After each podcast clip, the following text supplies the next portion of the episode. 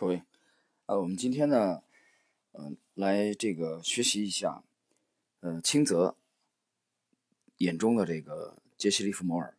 这个内容呢，啊，摘自于这个清泽的第一部名著《这个十年一梦》的第十四章。啊，原来的题目叫《我的精神导师杰西·利弗摩》。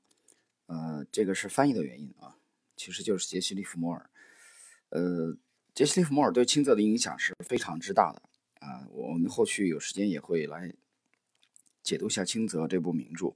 但今天呢，我们把啊其中这个精神导师的这一章啊第十四章，进行我们把它单独这个列出来啊，跟大家先这个分享一下和解读一下啊。因为最近问期货问题的人比较多，其实我说，呃。清泽的名著出版以后，很多人来啊，这个拜访，希望从他这里边探求到期货操作的秘籍。但是我不知道这么这这这部名著出版了这么多年，有没有人到底参透清泽的本意？其实清泽对期货的态度和对后人的这个呃告诫或者分享的精髓，这部书的精华，其实在第两百九十二页。有兴趣的去看一看，那里边才是真正清泽想通过这部名著向大家说明的。然后有人只知道说这是畅销书啊，这个多年畅销不衰，啊，以为这里边隐藏了期货的秘籍，啊，非常遗憾，这就是典型的不求甚解。好了，今天呢，我们它篇幅有点长啊，我们分几期的内容，我们看看清泽眼中的啊利弗莫尔到底是呃什么样的这个。我们这个版本是企业管理出版社的啊，呃，一个操盘手的自白，十年一梦，清泽著。我们今天呢，先是第一小节，它这里边的利菲摩我还不太习惯啊，我还是呃习惯的把自这个名字叫做杰西·利弗莫尔。好，我们开始。从事期货交易多年以后，我常常感叹，如果自己初入这一行，就能遇到一位名师指点，而不是摸着石头过河。那该是件多么幸福的事啊！可惜期货投机这一领域，要领悟其真谛和奥秘，似乎没有现成的成文可以供投资者力学。啊，成文力学是个典故。知者不言，言者又大多不知。从一九九三年到一九九八年，我在股票期货交易中一直只靠自己的摸索，在市场中。猛打猛冲，无意中重复着历史上无数的投机者犯过的错误，代价惨重，所获却甚少。直到我发现杰西·利弗莫尔及《股票作手回忆录》。一九九八年，一个偶然的机会，我在书店中看到了当时刚刚出版的《股票作手回忆录》一书，我惊呆了，我感受到强烈的震撼。世上竟有如此人物，在市场交易中有这般神奇的经历，我仿佛从中看到了自己的影子。他写的很多东西，不就是我刚刚经历过的吗？他在交易中遇到的烦恼，不就是我的烦恼？他经历的痛苦，不就是我的痛苦？他的困惑，不就是我的困惑？他找到的答案，不就是我百思不得其解的答案？想不到，时间过去了近一百年。我们在投机领域碰到的一切是那么的相似。当时我对利菲摩的一切一无所知，也不知道他在股票、期货、投机的历史中是一个怎么样的人，有什么地位、影响。仅仅翻了几页有关他的书，我就被深深的吸引住了。他的魅力、风采、神态、气质，在我的头脑中留下了不可磨灭的印象。记得那一天晚上，我一夜未睡。沉浸在利菲摩的世界里。以后相当长一段时间，我又翻来覆去的看这本书。过了几天，因为担心会把这本书看烂，我又特意去了那家书店，把书架上所有的股票作手回忆录都买了回来。我给自己留下了两本，把其他的几本全部寄给了我的朋友们，希望他们也能和我一样，聆听这位大师的言传身教，分享这种精神。思想上无法言说的快乐，无意中得到的利菲摩的这本书，对我来说简直是相见恨晚，如获至宝。多年以来，我在市场交易中的困惑有了答案，我头脑中的混乱得到了梳理，我对市场的许多错误认识得到了纠正，我在未来交易中有了行动的指南。从此以后，对待市场交易，我有了基本的标准、原则和依据，不再凭借猜测、想象、预感、直觉、冲动随意行动，不再因为不知所措而盲目出击、胡乱赌博，而是从整体全局的高度分析大势，制定计划。依靠高瞻远瞩的目光、超凡脱俗的思想取得胜利。没有理论指导的实践是盲目的实践。一九九八年到一九九九年，因为利弗摩的到来，这成为我教育生涯中的重要转折点和里程碑。在杰西·利弗摩为我确定了基本的投机理论和策略之后，尽管前面的路依然曲折，我还免不了会继续遭遇挫折。偶尔一段时间，我在无意中。也会偏离航向，但是我很快就能意识到自己的错误，迅速回到正确的轨道上来。自此，我的投机事业确实进入了一个新的境界。唐代大学者诗人韩愈说：“天不生仲尼，万古长如夜。”这也许是个过分夸张的比喻，不过可以很贴切地表达利弗摩在我个人投机生涯中的意义和心目中的地位。啊，这个仲尼啊，就是孔仲尼，孔子啊，孔丘孔老二。杰西·利弗摩对我的启迪和影响，就像孔子在中华文明史上的作用一样。孔子为中华民族总结了一整套哲学、伦理、道德的法则，奠定了几千年来中国人思想和行为的基本规范。杰西·利弗摩对股票、期货市场的认识，他的交易策略，他对待投机事业的精神态度，也为我的思考行动构筑了坚实的基础。如果说本杰明·格雷厄姆是价值投资的奠基人，1934年出版的《证券分析》是投资者的圣经的话，那么杰西·利弗摩则是投机领域的北斗星。1922年出版的《股票作手回忆录》就是投机者的航海图。后来的几年中，我一直潜心学习研究利弗摩的思想，把它贯彻于自己投机实践的各个方面之中。利弗摩的精神态度、市场智慧、投机策略、技巧。深深地影响了我的交易活动，成为我长期自我教育的精神导师。呃，前面是一个等于是等于是一个前言部分啊，我们来进入正式的内容这一章啊，我的精神导师杰西·利弗摩的这个第一节的内容，关于杰西·利弗摩和股票作手回忆录的简单情况。一八七七年，杰西·利弗摩出生于美国一个贫困的农民家庭，十四岁时候他就离开了自己的家乡，前往波士顿。在一家股票经纪公司做报单记账工作，周薪三美元。在繁忙的日常工作以后，利弗摩开始思考和研究自己白天从市场中观察到的股价波动情况。他确实拥有罕见的投机天赋。仅仅过了一段时间，他对股票价格波动的韵律就有了深刻的领悟，并且开始尝试这种游戏。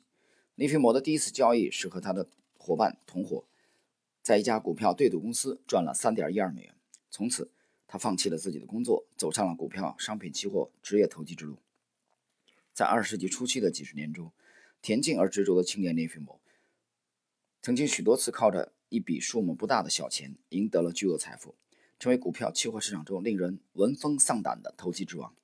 一九二九年，华尔街股市从最高点三百八十一点开始的大崩溃中，大多数投机者输得倾家荡产、血本无归。利弗摩却因为顺势做空，据说赚到了上亿美元。一九二二年，利弗摩与人合作撰写的《股票作手回忆录》一书，详细描写了他的投机生涯中几起几落的传奇故事，系统地阐述了他的投机思想、策略的形成、变化和发展过程。《股票作手回忆录》的前半部分详细记录了利弗摩从一个市场投机小子到顶尖大师的经历，包括从最初进入股票市场开始，作为一个新手。他是怎么做交易的？如何预测股价走势？为什么有人能够赚到大钱，有人却总是赔钱？他前后几次破产的经过等等。利弗摩对股票、期货市场由浅入深的认识过程，揭示了一个投机者在股票、期货交易中思维、认知、态度、心理、精神等主题内心世界复杂的演变发展过程。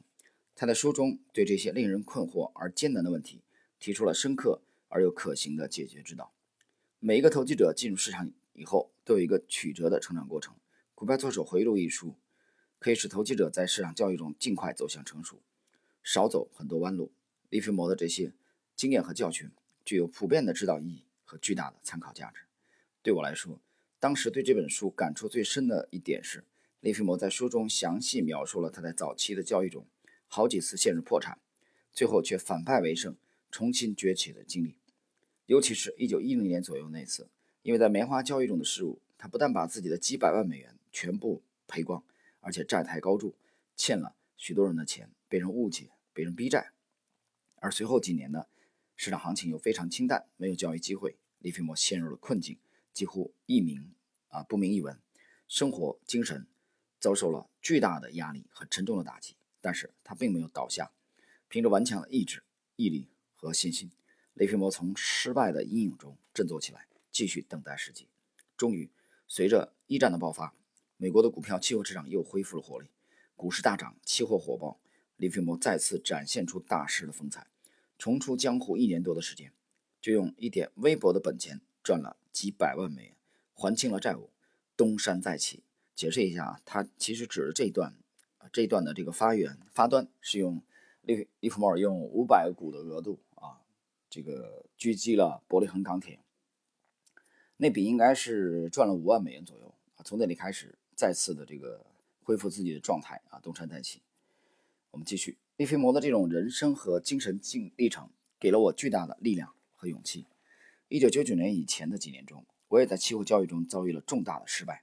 后来，国内期货市场也进入了极其低迷的状态，难以找到赚钱的机会。和美国一九九一零年到一四年的情况类似，因为利弗莫的影响，我没有放弃努力，继续在期货市场思考、学习和交易。如果我没有接触到利弗莫的书，不了解他的经历，也许在一九九九年到二零零二年的国内期货市场萧条期间，早已经离开了期货市场，不会坚持到今天。股票作手回忆录是一本非常系统、全面、深刻的交易经典。读从内容上看，大致可以分为三大类：市场认识、交易策略和投资者的心理、精神态度。所谓市场认识，就是利弗莫对股票期货市场的重大原则问题的基本观点，包括市场趋势出现的原因、市场价格变化的必然性和偶然性关系。操纵行为对股票期货价格的影响、意外事件的发生与市场重大趋势的关系等等。所谓交易策略，就是利弗莫应对市场价格变化的基本方法、策略和技巧，包括入市时机、点位的选择、投入资金的安排、出现有利或者不利局面时如何处理、什么时候最佳离场时机等等。所谓投机者的心理精神态度，在利弗莫看来，包括投机者对待金钱的态度，如何看待交易时的亏损和盈利。在长线交易中，投机者如何从心理上做好市场短期大幅回调的准备，坚定持仓理念？在市场趋势没有明显的反转信号出现之前，投机者如何处理手中盈利的交易？为什么投机者常常喜欢盲目而频繁的交易？为什么投机者对内幕消息乐此不疲？等等，这些对每一个市场参与者意义重大，事关投机者生死存亡的复杂问题。书中用一个一个非常生动的案例娓娓道来，用作者的亲身经历言传身教，让读者兴趣盎然，回味无穷，在潜移默化中受到深刻的启迪。和股票作者回忆录相比，金融领域的另一个投机大师索罗斯的书《金融炼金术》则完全是另外一种风格。尽管索罗斯的书思想非常深刻，内容也很精彩，但其晦涩的表达方式，缺乏严格逻辑约束的跳跃性思维。前后矛盾、混乱的观点和用语，实在令大多数读者难以粗读，无法理解。每当我陷入交易的低谷，对股票期货的操作失去信心和希望的时候，重读利菲莫的书，往往会给我灌溉巨大的精神力量。更为神奇的是，通过直接模仿他的操作策略，有好几次在很短的时间内，我都在市场交易中获得了不菲的收益。记得以前看过的电影中有这样一个镜头：八路军游击队在打鬼子遇到麻烦时，大家会坐在一起学习毛泽东的书。过了一会儿，困难就解决了，然后就开始打胜仗。我不清楚这到底是历史事实还是艺术家的虚构想象。不过，当我在期货交易中陷入困境的时候，利弗莫的书确实帮过我的大忙。我以为每一个想进入股票期货市场的人，每一个在股票期货市场摔过跤的人，都应该仔细。研读这部经投资经典，有人说，从这本书，你对自己和市场的了解，比在市场中亲身摸爬滚打几年还要来得多。这整个第一节啊，这一章的第一节包括前言部分，你可以把它理解为是啊，这个清泽给股票自首回忆录做广告啊，你可以这么理解。呃，我这种说法其实是一个调侃。呃，这说明什么？说明这个作者啊，清泽对杰西·利弗莫尔非常的推崇，可以说推崇备至啊，以至于他在自己的第一部这个著作当中啊，特意的开出了两章啊，分别是第十四章和这个第十九章啊，第十九章也用了二十几页的篇幅，第十四章。也用了接近三十页啊，二十五页的篇幅来这个描述，那就加起来将近五十页的篇幅。那这本书一共啊的的这个容量是多少页呢？也不过是三百页左右啊。这部书三百页左右，他拿了六分之一的篇幅来讲杰西·利弗利弗莫尔，就可见啊作者对他的影响有多大。呃，利弗莫尔呢，我们没有过多的话讲。啊，因为我们这部专辑当中，我已经啊花了很多的精力去解读杰西·利弗莫尔。呃，清泽的这部《十年一梦》当中，他主要是从期货的角度啊来这个讲解他对杰西·利弗莫尔的理解。好了，朋友们，那么今天呢，这个清泽眼中的杰西·利弗莫尔的第一集的内容啊，我们就到这里。那么下一次呢？我们将进入第二集的内容，就是啊，清泽在《十年一梦》当中的第十四章的第二集，啊，这个题目是我在接触股票做手回路以前的思想、交易状况以及呃利弗摩对我的启迪。好了，我们今天的内容就到这里。